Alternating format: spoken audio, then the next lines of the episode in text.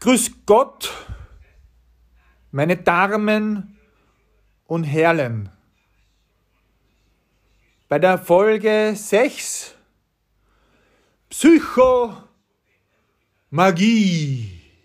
des Alejandro Chodorowski. Das Kommunikationszentrum Spittelau ist ja eine Servicesendung wie du weißt. Und in diesem Kontext präsentieren wir auch heute Alejandro Chodorowski, Psychomagie. Denn die meisten werden ja Alejandro Chodorowski nicht kennen.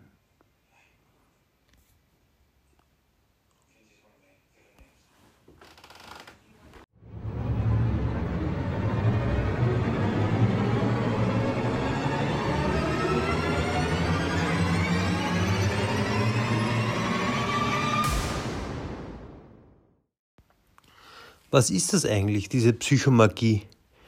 Das ist die Frage, mein lieber Michael. Und die Antwort weißt du doch. Natürlich weiß ich die Antwort.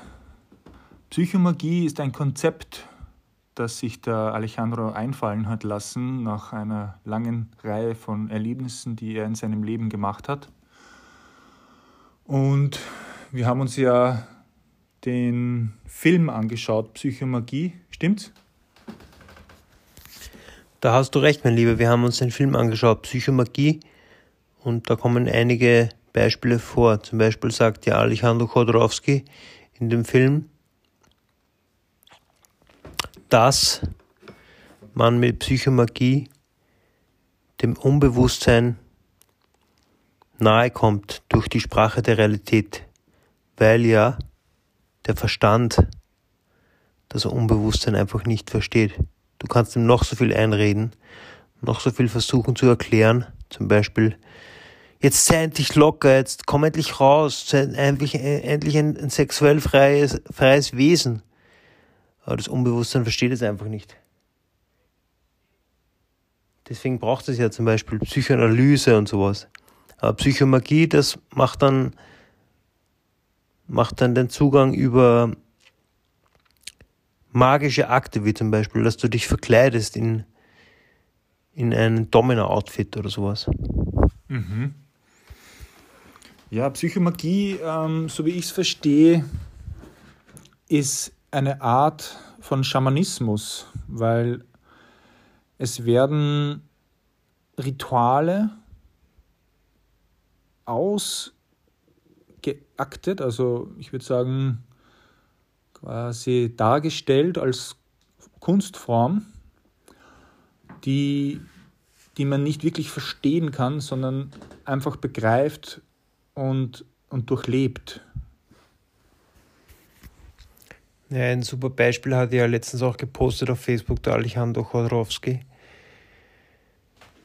wie er gesagt hat, wenn dich wer missbraucht hat in der, in der Kindheit, dann kannst du mal denjenigen konfrontieren und einfach sagen, hey du, zahl mir eine Million Euro, ja, dann, dann sind wir wieder gut.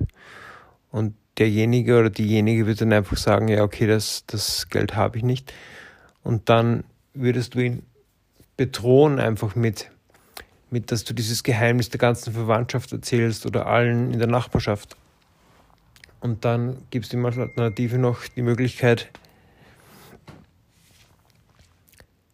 okay, dann komm zu mir und entschuldige dich bei mir und hau dich auf die Knie. Und dann, wenn der das endlich macht, dann schüttest du ihm einen Liter gesegnetes Wasser drüber und sagst, okay, geh mir aus den Augen und komme nie wieder unter. Und durch diesen Akt der Psychomagie wirst du dann von diesem Missbrauch in deinem Leben befreit. Mhm. Ich habe ja selber in meinem Leben schon Missbrauch erfahren und mir diese, diesen Akt dieser Psychomagie auch durch den Kopf gehen lassen. Und dabei habe ich mich erinnert, dass ich in einer Art psychotischen Zustand zu meinen Eltern gefahren bin und wie von Geisterhand so eine psychomagische Handlung durchgeführt habe. Da bin ich nackt in den Garten gegangen, mitten in der Nacht und habe geschrien in den Wald hinein und bin nach hinten gegangen zum Waldrand und habe dann dort einen Stecken genommen, habe diesen Stecken mit aller Energie und Kraft, die ich besessen habe, entzweit und ein Stück habe ich in den Wald reingeschmissen und das andere Stück habe ich, nachdem ich wieder ins Haus gegangen bin, meinem schlafenden Vater in die Hände gegeben. Und dabei ist meine Mutter sehr erschrocken und ich habe ihr zu verstehen gegeben und sachte hingedeutet, dass alles gut ist und sie braucht sich nicht fürchten. Und in der Früh dann, wo, wo alle wieder munter waren, hat mein Vater gar nicht gemerkt, hat er gemeint, dass, dass ich ihm den Stecken gegeben habe. Aber für mich war das ein riesengroßer Befreiungsakt. Und ich kann mir vorstellen, dass diese psychotische Handlung ähnlich ist zu diesen psychomagischen Ritualen, die der Chodorowski macht. Nur mit dem kleinen Unterschied, dass es sozusagen nicht angeleitet war durch jemanden wie einen Chodorowski, der das dir sozusagen sagt, was du machen sollst, sondern dass es in mir drinnen eine Stimme gab, nicht eine Stimme, die ich hörte, sondern einfach einen Drang, der das einfach gemacht hat. Aber im Endeffekt ist dasselbe herausgekommen. Ja, ich sage dazu, es, es muss ja gar nicht so schwierig sein, nicht so kompliziert, dass man so einen psychomagischen Akt macht, sondern es kann auch was ganz was Einfaches betreffen, wie zum Beispiel Essen oder Rauchen, weil der ganze Sinn und Zweck und der springende Punkt von Psychomagie ist ja eben, dass der Wille und der bewusste Geist einfach das Leben nicht auf diese Art beeinflussen kann. Man kann nicht einfach sagen, halt, ich höre auf zu rauchen, halt, ich höre auf zu viel zu essen. Oder ich bin ab sofort ein lockerer Mensch und mache mir nicht mehr so viele Sorgen, sondern man muss vertragte und geschickte Wege finden, um mit der Psyche, mit dem Bewusstsein sozusagen Kontakt aufzunehmen. Denn die Kausalität vollzieht sich nicht hier von, von einem intellektuellen Ursache-Wirkungsprinzip, sondern es ist ein riesengroßer Fluss, der einfach nicht gehorcht dem Willen. Das heißt, man kann hier, wenn man zum Beispiel den richtigen Wind, die richtige Strömung, das richtige Wasser erwischt, dann kann man eine Fahne reinsetzen, wie zum Beispiel, habe ich schon öfter dir erklärt, wenn man in der Früh das richtige Gefühl hat, dann tut man sich zum Beispiel einen, einen rosaroten Punkt drauf auf seinen Zigarettenpackerl und sagt sich, jetzt weiß ich, wie das geht. Ich will nicht rauchen, ich brauche überhaupt nicht rauchen. Und dann in einem Moment, weil es, es, es gibt auf einmal sieben, acht, neun, zehn verschiedene Einflüsse, die passieren zum Mittag, am Nachmittag und, und am frühen Abend, zum Beispiel ein paar Bier, zum Beispiel ein Treffen mit anderen Menschen, die anders denken und dann schon wieder ist man drin in diesem Strudel und schon raucht man wieder. Aber plötzlich holt man das Zigarettenpackerl raus und sieht diesen rosa Punkt und dann kann man diesen Kontakt herstellen. Und dieser Kontakt passiert nicht willentlich, sondern er passiert in dem Bewusstseinsstrom der Psyche. Und so funktioniert es auch mit der, mit der Psychomagie, so würde ich es sagen. Ja, das hast du sehr schön erklärt. Im Endeffekt, glaube ich, machen wir ja psychomagische ähm, Rituale die ganze Zeit in unserem Leben. Wenn wir zum Beispiel ähm, uns etwas vornehmen, was, was, was, was wir machen wollen, dann machen wir uns einen Plan und schreiben das auf und dann folgen wir diesem Plan. Einfach weil, weil wir dadurch die, die Handlung abstrahieren, die wir machen wollen, kommt es quasi zu dieser Imprägnierung dieses Stroms, den du vorher erwähnt hast, und, und es passiert dann wie von alleine, ohne dass wir jetzt sozusagen mit dem Willen sagen müssen, ja, jetzt mache ich es, jetzt mache ich es, sondern wir, wir leben im Endeffekt, wenn wir uns in, in der Wohnung umschauen, in einem riesengroßen psychomagischen Ritual drinnen. Und alles, was wir irgendwo jemals platziert haben und alles, was wir irgendwo nur hingestellt haben, was wir als Dekoration irgendwo aufgehängt haben, die Menschen, mit denen wir uns umgeben, im Kühlschrank, was wir einkaufen, alles hat diesen inhärenten magischen Effekt auf die Psyche, würde ich sagen.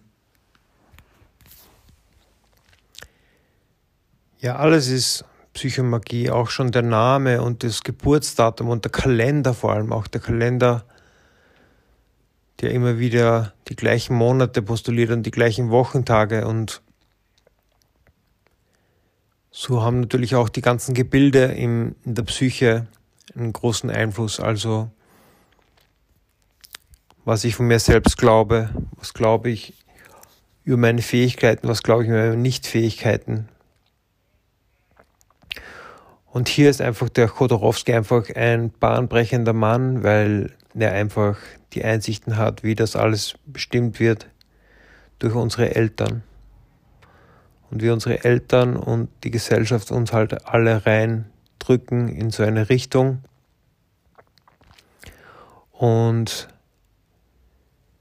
wie wir dann das für das Normale halten und dann uns in diesem, in diesem Dasein, in der Normalität wähnen. Das ist sozusagen die, die lange, lange Reise des Chodorowski, der ja jetzt schon 90 Jahre ist aber schon seit langer Zeit heraus ist aus dieser Reise, glaube ich.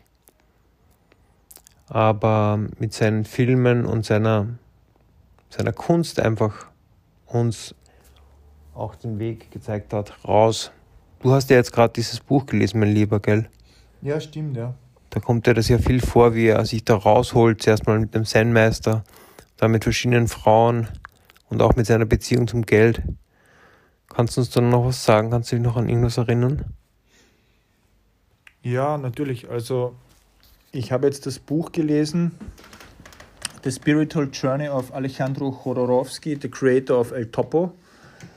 Das ist äh, eine Autobiografie, die er geschrieben hat im Jahr 2005. Und die wurde auch übersetzt ins Englische. Ich habe das auf Englisch dann gelesen. Ich habe drei Monate gelesen. Wie ihr vielleicht schon wisst, habe ich es eh immer wieder erwähnt, wie weit ich schon bin mit dem Lesen. Und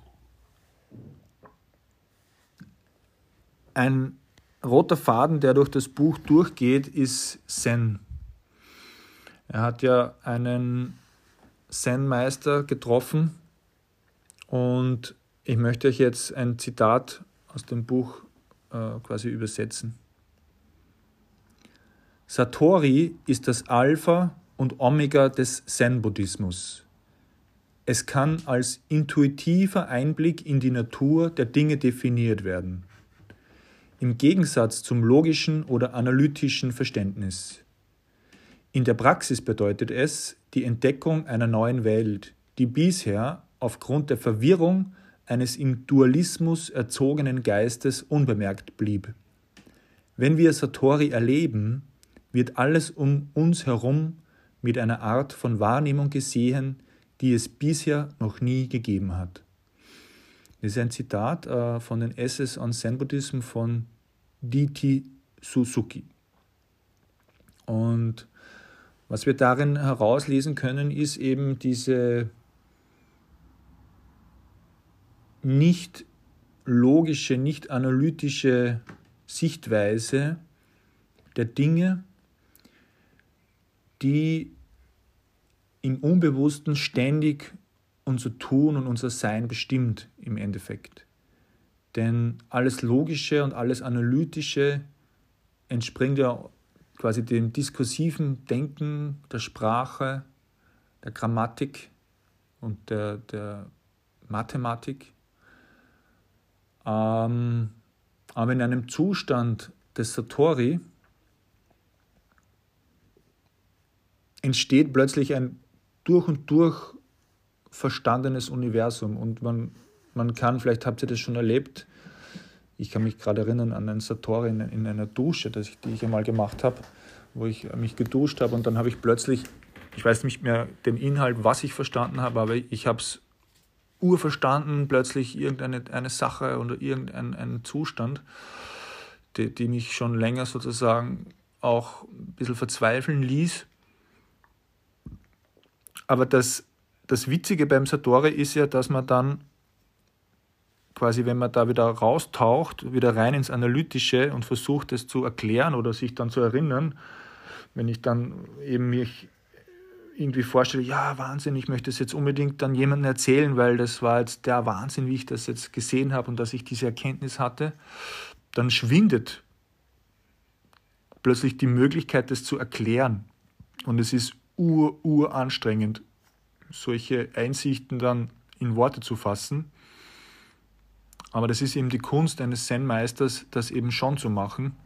Und in, in vielen, vielen äh, Koans, die im Buch immer wieder vorkommen, äh, lernt dann der Leser, in dem Fall ich oder auch der Markus, der hat das Buch natürlich auch gelesen, ähm, quasi die Einsicht vom, vom Weg vom Alejandro, wie er zu dieser ähm, Methode gekommen ist, zu dieser psychomagischen Methode. Und ich habe ich hab das Buch gelesen und muss sagen, dass ich super, super begeistert war. Äh, auch weil es die sexuelle Ebene anspricht. Die, die sexuelle Ebene, die ist ja auch quasi weg vom Analytischen, weg vom Logischen. Äh, und es ist aber nicht gemeint damit sozusagen das orgastische und, und, und, und angenehme und sexuelle, erotische, sondern mehr die körperliche Ebene.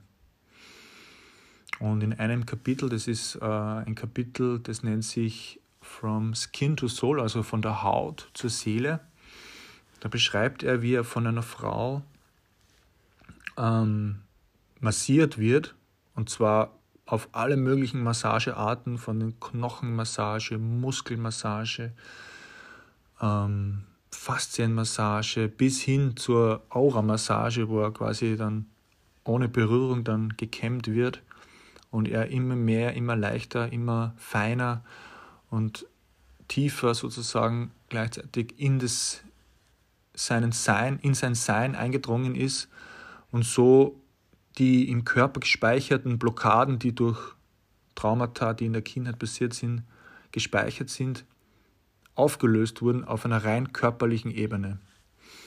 Und vielleicht haben einige unserer Zuhörerinnen und Zuhörer schon mal etwas von der Grinberg-Methode gehört. Und ich bin ein Klient von, von Grinberg, das heißt, ich, ich mache das auch, diese Methode, und lasse mich da sozusagen durch Berührung, durch Druck, durch Ziehen, durch teilweise auch schmerzhafte mm, Druckmassagen in diesen Zustand versetzen, wo mein Körper ganz leicht wird, sich unendlich weit ausdehnt und dann so in einer Art äh, Equilibrium äh, darliegt und dann können Erinnerungen aus dem Körper heraus durch den Geist hervortreten und es entstehen wunderbare äh, Ausgeglichenheiten im Geist wie auch im Körper dann. Ja, das ist ja schön bei einem Alex, sage ich jetzt schon mal fast ganz salopp zu ihm. Unser Freund, den Alex, dass er einfach auch begreift, dass es eben nicht nur mit dem Geist funktioniert, dass man hier sich irgendeinen Fortschritt genehmigen kann. Im Buch kommt ja öfter vor, in diesem Buch Spiritual Journey of Alejandro Chodorowski, Intellectual Learn to Die. Also intellektueller Lerne das Sterben. Und aus meiner Sicht ist sozusagen eine Grundaussage davon, dass, dass man einfach versteht, dass, dass der Mensch oder dieses Wesen, das wir einfach sind, nicht nur aus dem Denken besteht, sondern auch aus Fühlen, auch aus Sexualität und auch aus Körperlichkeit. Und dass sozusagen nicht, nicht nur auf, auf einer Bahn ein, ein Fortschritt passiert, also eben nicht nur im Denken und äh, in weiterer Folge eben auch nicht nur im materiellen und finanziellen Fortschritt, denn ähm, im Leben von Chodorowski ist ja schön zu sehen, dass er den, diesen riesen Fortschritt macht. Zuerst macht er den Film El Topo, das auch schon sein, so eine Art spirituelle Allegorie ist. Dann, dann wird der John Lennon auf ihn aufmerksam und dann, dann kriegt er schon einen, einen absoluten Wunsch erfüllt und zwar einfach, dass, dass ihm wer eine Million Dollar einfach gibt, damit er irgendeinen Film macht. Und er macht dann The Holy Mountain und er wird quasi noch berühmter und er wird schon langsam quasi zum, zum Superstar oder so irgendwas. Seine Haut ist schon ganz heiß. Und dann, dann plant er seinen nächsten Film und das ist The Dune, also der, der, der Wüstenplanet, dieser epochale Streifen, der sozusagen die gesamte Geschichte der Science Fiction äh, Aufarbeitungen beeinflussen soll. Und er, er gewinnt schon die, die größten Stars der ganzen Welt, wie zum Beispiel Salvador Dali und ähm, irgendwelche ne, französischen Zeichner und Giga.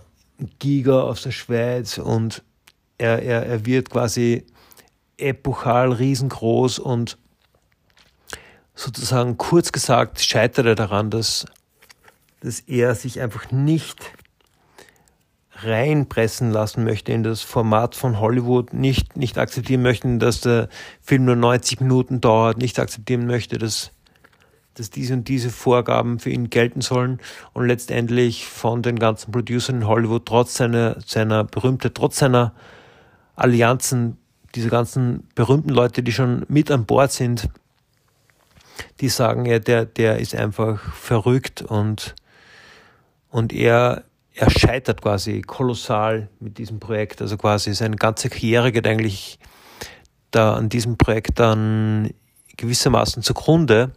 Aber man kann diese, dieses zugrunde gehen bei Chodorowski einfach beobachten. Er hat dann eine Dokumentation drüber gemacht und, und, und man, also er feiert sozusagen dieses Scheitern und dieses, diese Trauer quasi als einfach einen Teil von, von seinem Leben und das ist auch eine Aussage, die einfach die Verfolger von seinem Schaffen mitnehmen können, dass man einfach hier dieses ganze Leiden einfach, einfach lebt und nicht, nicht sich einfach erstens mal nur auf eine Seite schlägt, also nur auf die Erfolgsseite und zweitens ähm, ähm, was heißt zweitens, also, also einfach alles alles, alles mitnimmt. Also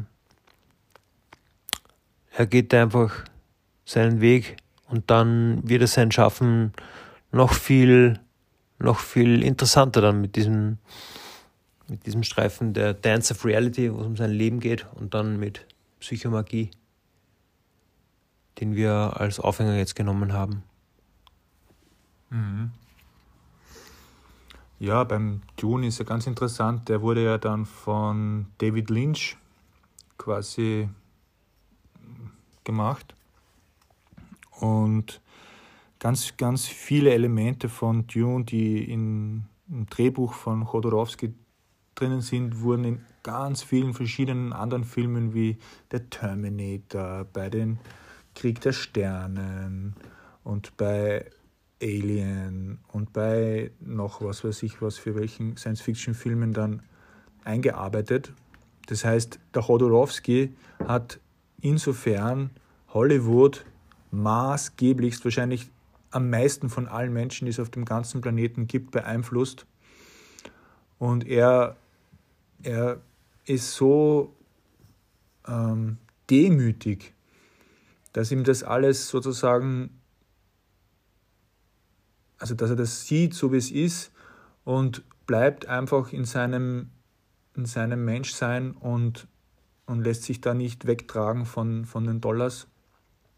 Und insofern ist der für uns eben auch super, super interessant gewesen, ähm, weil wir ja auch so ein bisschen den Dollar nicht wirklich so nachlaufen, obwohl wir ihn dringend nötig haben eigentlich. Ähm, ich möchte jetzt nochmal auf den Zen zurückkommen, denn sein Meister, der, der Echo Takata, na, wie heißt der, Takana? Echo Takata. Echo Takata. Eyo Takada. Eyo Takada. Also eh genau dieser Zen-Meister, der hat ja zum Beispiel einmal etwas gesagt, was mir auf jeden Fall ganz, ganz wichtig erschien, weil ich es da zum ersten Mal so richtig begriff, was das eigentlich ist. Nämlich spricht er über den Verstand. Weil bei mir ist es so, dass der Verstand oft mehrere Bedeutungen hat. Und ähm, ich habe den Verstand oft verwechselt mit dem Denken, mit dem, mit dem Verstehen sozusagen von, von, von Sprache, mit dem Verstehen von, von dem Dasein. Aber der Verstand, so wie ihn der Zen-Meister Etchus äh, sieht, der schafft kein Problem jenseits des Hier und Jetzt. Er antwortet mit absoluter Unmittelbarkeit. Dies schließt kein Gefühl des Unbehagens aus, aber der Verstand verweilt nicht länger bei solchen Empfindungen, als die Empfindung andauert. Er spricht da zum Beispiel von der Kälte und wenn die Kälte weg ist, dann ist auch die Empfindung von Kälte weg und der Verstand lässt dann sofort eigentlich los. Und das, was wir als Menschen aber quasi gelernt haben in unserer Erziehung, in unserer Schule und, und durch die Kultur, ist eben, dass wir daran hängen bleiben. Aber das ist dann gar nicht mehr der Verstand, sondern das sind dann andere Sachen. Und, und wenn, wenn, wenn ich das jetzt nochmal sagen möchte, ist, dass quasi die Empfindung direkt mit dem Verstand verknüpft ist und alles, was wir denken, darüber hinaus sozusagen, das hat eigentlich mit dem Verstand dann gar nichts mehr zu tun.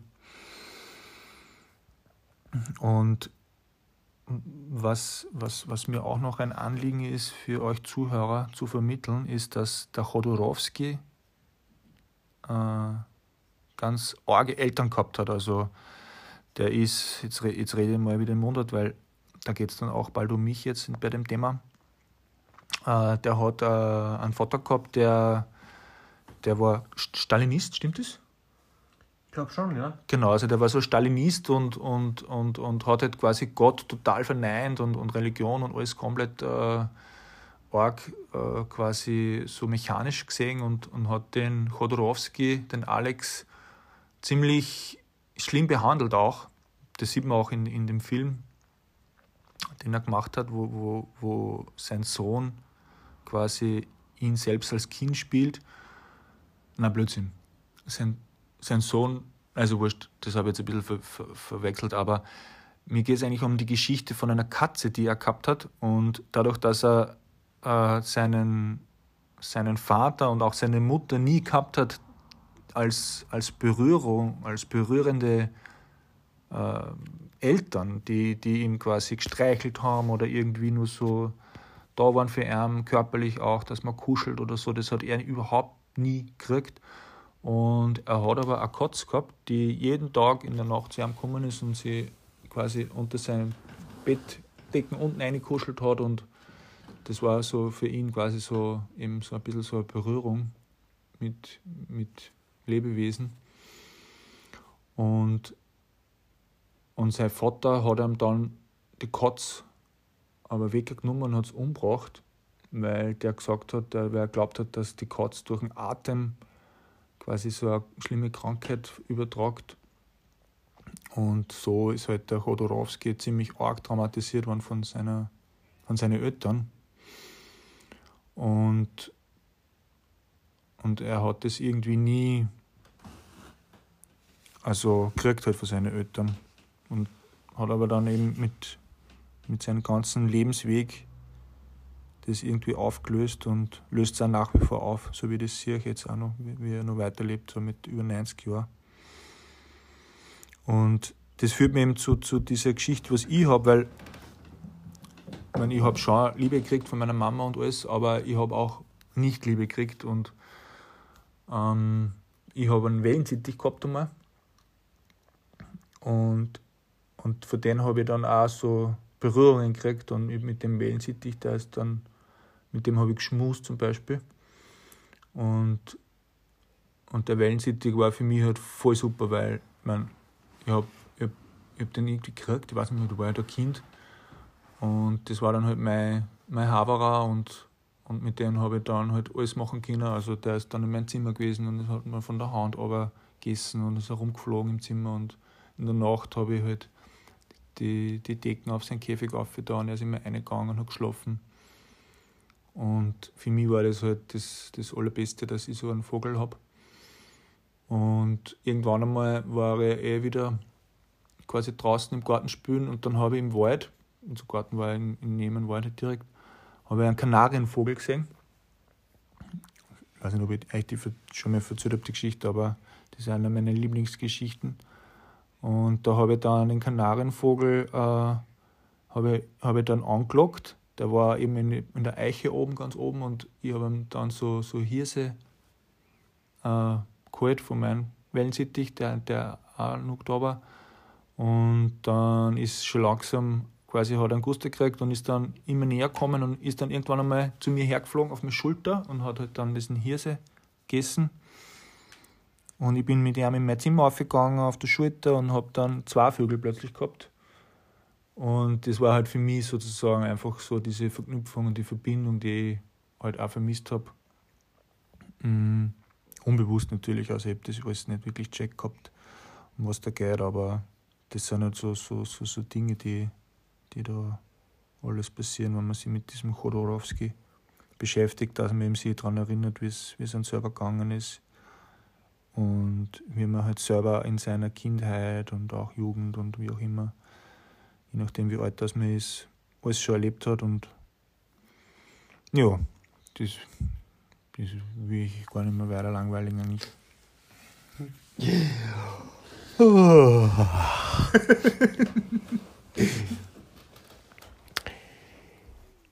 ich finde es ja schön, wie beim Chodorowski ja rauskommt, in diesem Buch vor allem, wo ja die Tochter dann vom Gurdjieff trifft, wie das, wie das, das für uns so schlimm ist, dass unsere Eltern eben hauptsächlich von uns verlangen, dass wir das nachmachen, was die uns vormachen.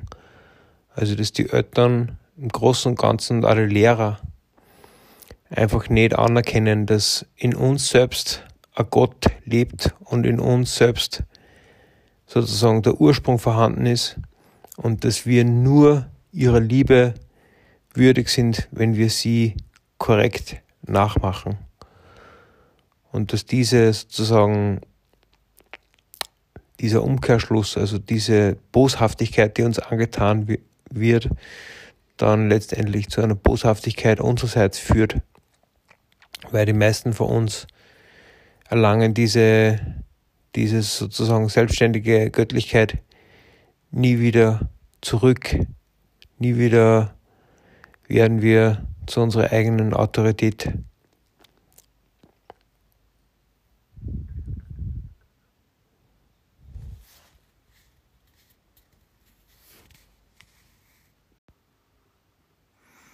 So, jetzt gibt es eine kleine Pausenmusik für euch. Willst du auch was singen dazu? Das Singen mit mir ist ein bisschen wie mit Bringen.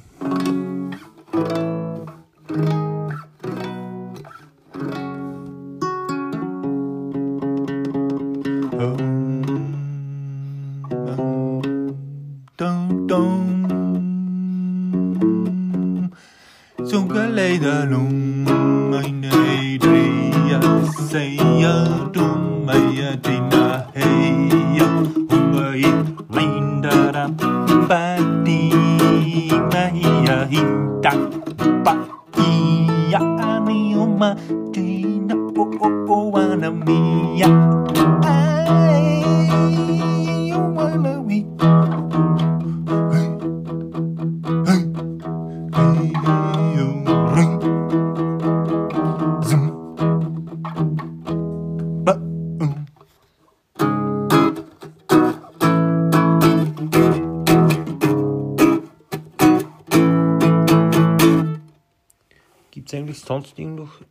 zum Sagen zum Chodorandro Alechowski? Ja, ja, ja, natürlich. Also der ist ja ähm, berühmt sozusagen. Aber für seine Berühmtheit ist er eigentlich ziemlich unbekannt, muss ich sagen, weil ich habe ihn überhaupt nicht kennt, bis das, das Buch da hergekommen ist. Deswegen sage ich ja, das Kommunikationszentrum Spittelau macht eine Service-Sendung, weil das sind ja Sachen, wie normalerweise schwer zum Rausfinden sind. Man kriegt zum Beispiel die Oprah Winfrey auf ein Silbertablett serviert. Man kriegt zum Beispiel die Byron Katie auf ein Silbertablett serviert und natürlich den Eckart Tolle sogar mit einem goldenen Tablett. Aber an Alejandro Chodorowski serviert er wieder nur niemand. Außer halt wir in so einem Pizzakarton zum Mitnehmen. Ja, und ich finde es ja ganz spannend auch äh, in Bezug auf die Pandemie, wo wir jetzt drinnen stecken äh, im 2020er Jahr, ist quasi die Diskrepanz zwischen der Wissenschaftlichkeit und der Verschwörungstheorien, die in dieser Welt existieren.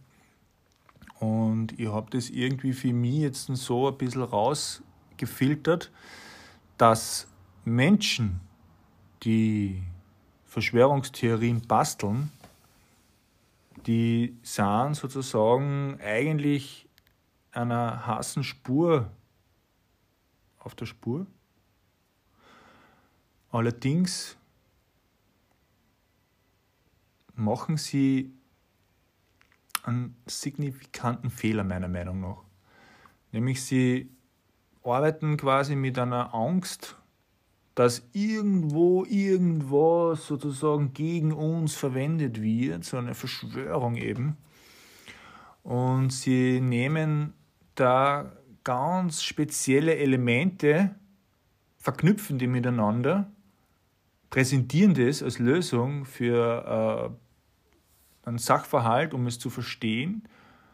Und die Leute, die diese Verschwörungstheorien dann hören oder es sehen, im Film, im Video, die denken sich dann natürlich, aha, okay, ah, so ist es, so ist es, ist ja logisch, ist ja klar. Ähm, und werden dann sozusagen mit dieser Angst geimpft. Und ich meine, ich bin ja Verschwörungstheoretiker selber sozusagen und ich weiß ungefähr, wie man Verschwörungstheorie aufbaut. Und ich habe jetzt einmal eine Verschwörungstheorie sozusagen über die Verschwörungstheoretiker, die was das alles machen. Und zwar unterstelle ich jetzt einmal sozusagen einer, einer Verschwörungselite einmal Folgendes. Die Leute, die ähm, mit dieser Angst leben und diese Angst sozusagen nicht wahrhaben wollen und, und sie wegschieben, nehmen Elemente aus der Kunst und aus der Literatur, teilweise aus der Mythologie, teilweise aus der Biologie, teilweise aus der Physiologie und der Psyche des Menschseins, des Universums. Und der Chodorowski spielt insofern da eine Rolle, weil er mit seinen Filmen ganz, ganz, ganz starke Bilder erzeugt. Und zum Beispiel beim Holy Mountain, da werden ähm, so Reptilien als Schauspieler oder als, Stati als Statisten verwendet und, und werden quasi so dargestellt wie, wie, wie Krieger und Herrscher und Könige. Und mir ist eben dabei aufgefallen, dass die Verschwörungstheorien, die, wenn sie ganz tief eingängen, da ja auch über Reptiloiden reden, die sozusagen versuchen, die Macht an sich zu halten und, und, und zu, zu, zu, zu einzunehmen. Und sie,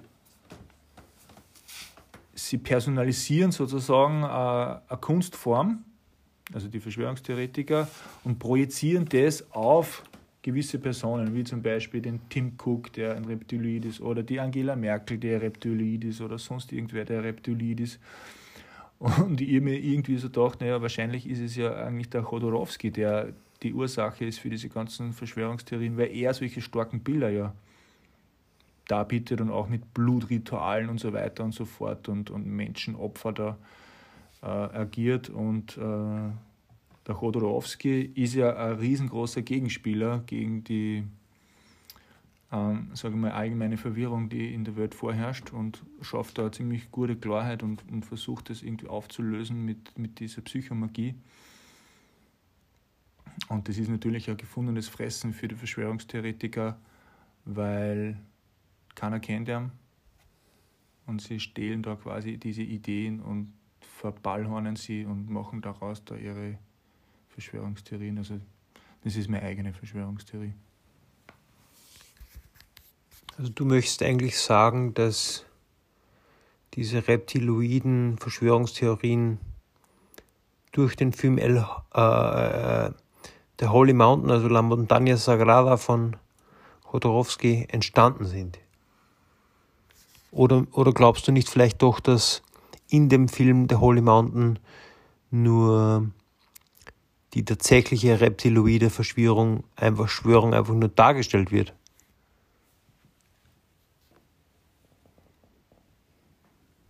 Mhm. Ja, genau so ist. Also wenn das so ist, dass ja eh nur der Chodorowski diese reptiloide Verschwörung erfunden hat in seinem Film 1972 The Holy Mountain, dann ist eigentlich diese ganze Geschichte jetzt abgesagt, kann man sagen, oder? Weil das ist ja nur so wie, wie dein Sohn heute da auf meine Papiere rumgekritzelt hat. Vor lauter Freude. Schmetterlinge und solche Sachen. Ja, richtig. Also da heißt das nicht unbedingt, dass eine Schmetterlingsarmee unsere Menschheit jetzt gefangen genommen hat. Naja, ganz so einfach ist jetzt auch wieder nicht weil äh, ähm, natürlich ist, äh, sage mal, eine gewisse äh, Leadership in, in einer turbokapitalistischen Gesellschaft, in der wir leben, äh, abhängig von einem äh, Stammhirn, der ja sozusagen mit der Ellbogentechnik da äh, quasi komplett unmenschlich agiert und halt äh, quasi mit diesem Stammhirn, was eben das auch genannt wird, ein Reptilie, der Kleinhirn sozusagen, ähm, vonstatten geht sozusagen. Mhm, mhm, mhm. Eins, was ich dir noch sagen will, ist über diesen Film The Dance of Reality. Das finde ich einfach voll geil, wie der, der Vater, der eben so ganz, ganz, ganz, ganz sicher ist eben, dass es nichts gibt, der den Sohn so richtig zusammenscheißt, so, es gibt keinen Gott, du wirst einfach sterben und dann ist aus, dann kommst du ins Grab und dann ist aus, dann wirst du zu Brösel und zu Staub. Dieser Vater halt diese Reise durchmacht in diesem Film und dann einfach mal draufkommt, dass letztendlich sein eigener, sein eigener Held, das ist ja der Stalin, und sein eigener Todfeind, das ist ja der Diktator, also der Pinochet von Chile, letztendlich ein und dieselbe Funktion voll, vollfüllen für ihn. Und, und so gegen Ende des Films ähm, löst er mit, mit, mit Pistolenschüssen auf diese Porträts von Stalin, von Pinochet und von sich selbst die Verkrampfung in seinen Händen auf. Und es stellt sich eben raus, dass, dass sozusagen durch eine infliktive Verbundenheit in seinem Eigengeist sein Körper sich verkrampft hat und er wieder aus sich selbst rauskommt. Ja, mm, ein weiteres Element vom Chodorowski, was mich sehr beschäftigt, ist quasi seine Offenheit bezüglich des menschlichen Geschlechts. Ähm, mm, er hat zum Beispiel durch Erfahrung mit einer Frau, ich weiß jetzt nicht genau, welche Frau das war, aber sie hat ihn sozusagen ähm, vollkommen aufgenommen in, in ihre Vulva und hat dann zu ihm gesagt, du bist geliebt. Und, und er, war, er war aber total fixiert auf, auf, auf, auf das Geile sozusagen von dem Ganzen und, und hat quasi aus sich heraus geschaut und hat sich gedacht, wie, wie, wieso, jetzt, wieso bin ich geliebt? Ich will ja von dir geliebt werden und, und hat sich da quasi so ein bisschen drüber moniert und hat gemeint, ja, wieso sagst du denn einfach, ich liebe dich, anstatt sagst du, du bist geliebt und, und sie erklärt es eben dann, indem sie eben sagt, ja, dass nicht sie sozusagen da jetzt ihn liebt, sondern dass das ganze Universum ihm liebt.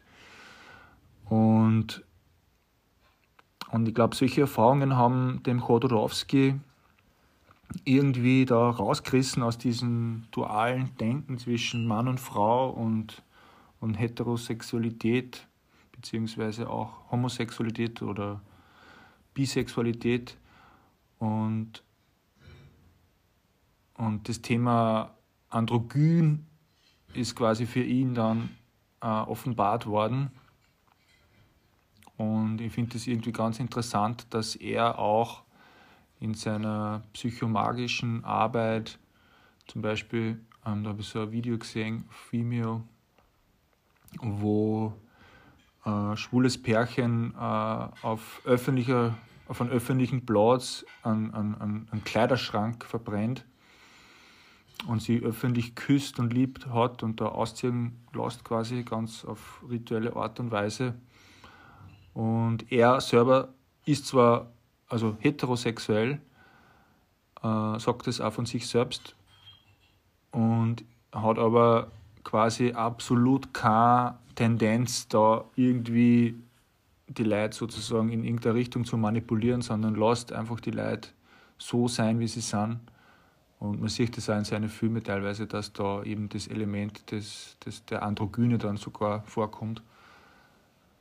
Mm, das resoniert auch so stark mit mir selber, weil einfach, ich meine, ich bin, ja, ich will mich da jetzt nicht outen, aber ich, ich bin sozusagen auch nicht ganz straight.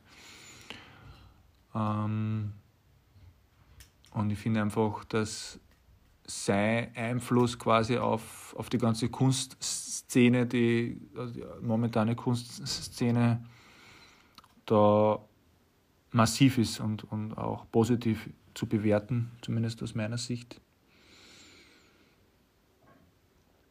Und ich bin ihm wirklich dankbar eigentlich für seine ganze Arbeit irgendwie. Das ist echt der Wahnsinn, dass der das alles gemacht hat und äh, nach wie vor waltet. Also ich habe zum Beispiel gelesen jetzt während der Pandemie, dass er ähm, nach wie vor seine Tarotkarten legt, halt jetzt online. Aber ansonsten verbringt er seine Zeit da in, in Paris, soweit ich weiß, und sitzt sie in einer Beiselheine und jeder, der vorbeikommt und er fragt, ob er, ob er die Tarotkarten gelegt kriegt, die legt er ihm und kostenlos und ja, er ist einfach ein Mensch, der der dem Sein gewidmet ist und, und nicht dem nachrennt, wo wir alle so viel immer nachrennen da oder verstecken. Aber eine Frage möchte ich dir da schon noch stellen, wenn, wenn wir da so viel reden über unseren, unseren Nicht-Freund Chodorowski. Und zwar Erleuchtung. Weil das ist ja doch ein riesen Thema immer gewesen für ein, für ein äh, El Topo und auch für Holy Mountain, da geht es ja immer darum, dass, eine riesen, riesen Geschichte passiert und bei El, El, uh, uh, Holy Mountain, was wir sich gestern angeschaut haben, geht es ja auf eine riesengroße Reise zu, zu acht oder zu neunt oder dann zu zehnt auf einen, auf einen Berg drauf, wo anscheinend neun Menschen sitzen, die, die das Geheimnis der Menschheit begreifen und die alles lenken und die, die, die sollen quasi abgelöst werden. Und du hast dann auch schon gesagt, da hat er es aber schon ein bisschen über, übertrieben in seinem Leben, auch mit diesem Erleuchtungsthema der Alexander. Hast du da noch Gedanken darüber, über diese Erleuchtung und wie er so verfolgt und so?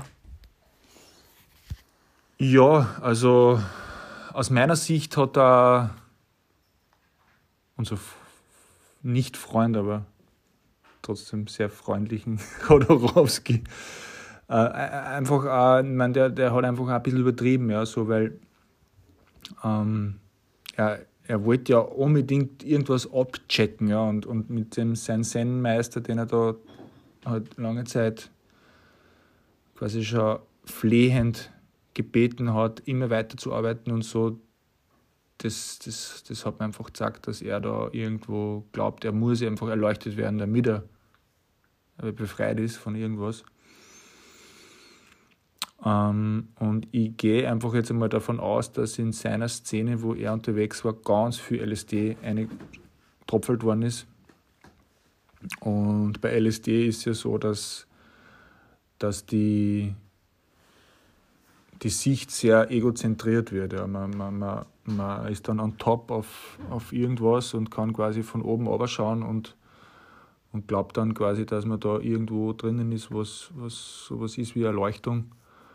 Und ich schätze mal, dass er mit seinen Filmen eben genau dieses Thema eben abarbeitet und, und einfach auflöst, auch für sich selber dann. Weil die Filme, und ich glaube, alle, die was ich bis jetzt gesehen habe, ich habe nicht alle Filme gesehen von ihm, aber alle Filme, die handeln für ihn sozusagen. Also er als Regisseur, Schreiber vom Drehbuch, äh, lebt quasi in diesem Film sein ganzes Leben quasi wieder. Und ich, ich denke, dass, dass sozusagen die Szene, wo er auch unterwegs war mit ganz viel Schamanismus und, und, und, und, und Pilzerfahrungen, ganz intensive und auch LSD-Erfahrungen, eben da einen wesentlichen Einfluss gehabt haben auf die Imagerie, also auf, die, auf das Drehbuch und auf die Bilder, die man da sieht in die Filme. Und für mich ist es dann eben so, dass, dass er nicht er das übertrieben hat mit der Erleuchtung, aber dass es sozusagen in dieser Zeit ein bisschen übertrieben wurde generell. Hm, vielleicht so in die Richtung habe ich das gemeint wahrscheinlich. Ja, ich finde es ja geil, dass da bei seiner Wahrheitssuche halt dann er weder auf die eine noch auf die andere Seite fällt. Also er, er, er, er will dann eben nicht äh, Religion zum Beispiel ausschließen oder Spiritualität ausschließen, hängt aber keiner einzigen Richtung oder keiner einzigen Schule nach. Er will zum Beispiel auch nicht äh, Drogen oder Sexualität ausschließen, tut es aber nicht äh, über Gebühr sozusagen abfeiern und genauso halt wieder nicht Wissenschaft oder Psychologie vernachlässigen beziehungsweise in den Himmel loben und was dann am Ende halt überbleibt, ist halt das einzige Spezialgebiet, für das der gute Chodorowski einfach wirklich ein Experte ist und das ist einfach Chodorowski. Also das kommt in seinem Schaffen einfach ganz, ganz groß hervor. Man, man weiß dann einfach schon mit der Zeit, so ist es mit seinem Vater, so ist es mit seiner Mutter und so ist es mit seinem eigenen Wesen mit seinen eigenen Schwächen, mit seiner Sexualität und, und mit, sein, mit seiner Ausdrucksweise einfach als Künstler und als letztendlich sogar als Psychotherapeut und als, als Filmemacher. Und das finde ich dann einfach eigentlich gar nicht egozentriert, sondern einfach, einfach voll, voll ehrlich irgendwie. Das, das macht einfach macht einfach voll geil und das ist, Das ist eben das Einzige, über das man wirklich gescheit berichten kann. Das ist einfach das eigene Leben.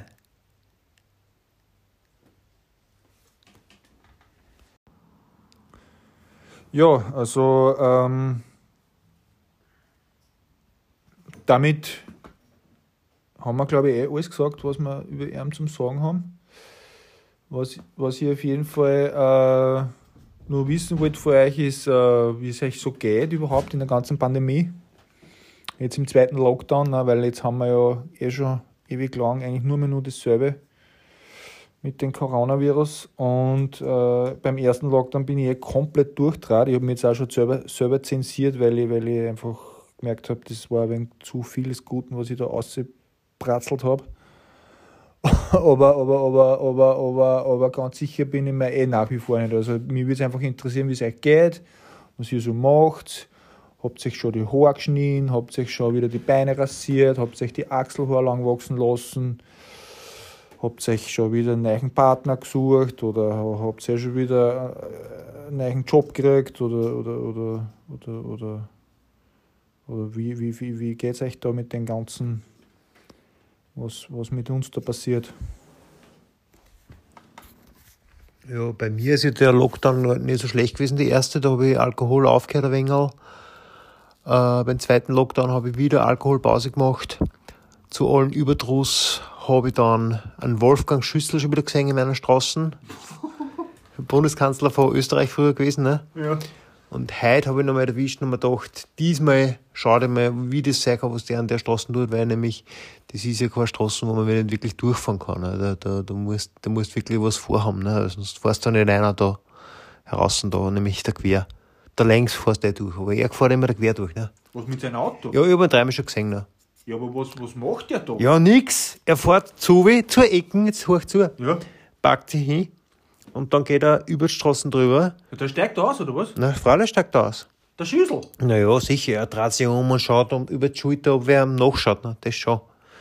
Aber er geht dann um und was macht er? Er hat, zumindest schaut es aus, als haut ein paar Münzen rein und dann holt er sich eine Zeitung aus, ne? aus dem, aus dem Zeitungsstand. Ne?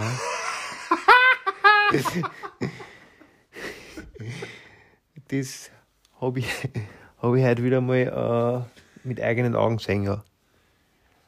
Okay, okay, okay, okay. Aber ist das der Schüssel, wo du mir gefragt hast, dass das der Schüssel ist? Ja, sicher, es ist genau der Schlüssel, was wir immer wieder sehen. Oh ja, den Schüssel, ja, ja. Ja, ich habe den Schüssel auch schon mal gesehen und ich muss ja sagen, Weißt du das noch, wo wir gemeinsam gesehen haben? ja, da, da im Apollo-Kino. Na, Frage. Ja, Freilich im Apollo-Kino. Und weißt du, was, was ich auch hab, gehabt habe? Was denn? Von Hotel Calcio habe ich gehabt, ein Fußball-Autogramm, ein Fußball mit einem Autogramm drauf vom Wolfgang Schüssel, aber echt. Habe ich gewonnen bei der Tombola.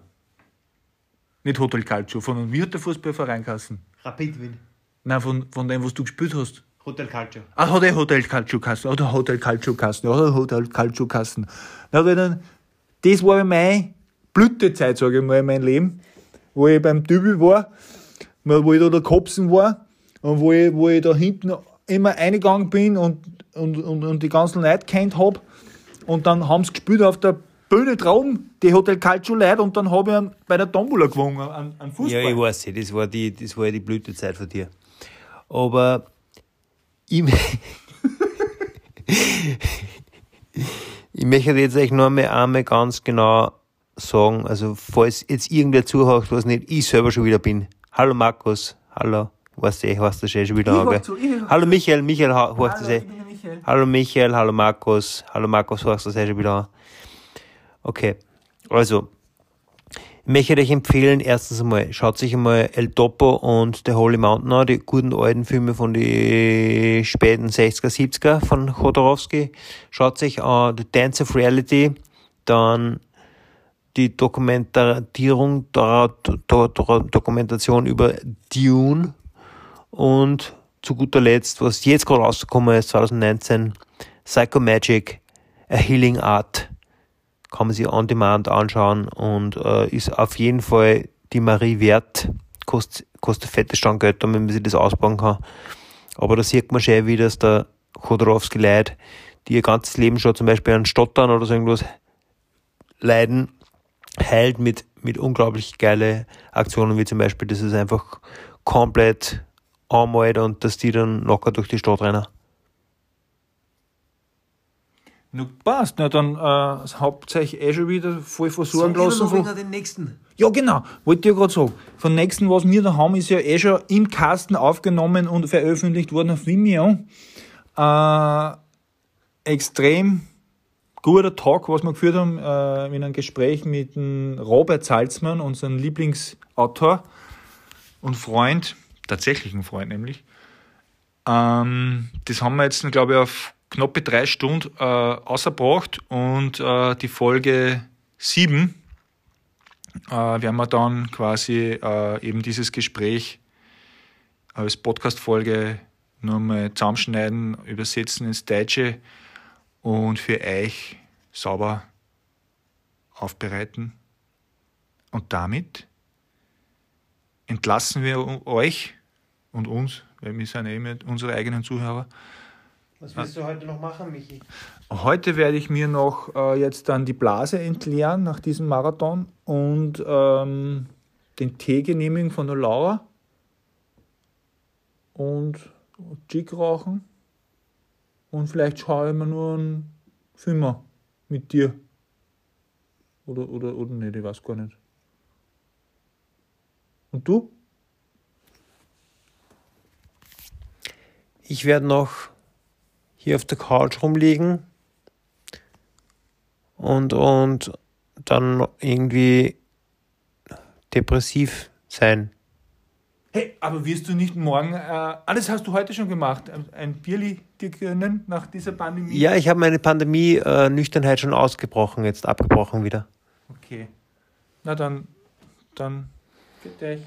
Tschüss, Baba, ich liebe euch. Bussi.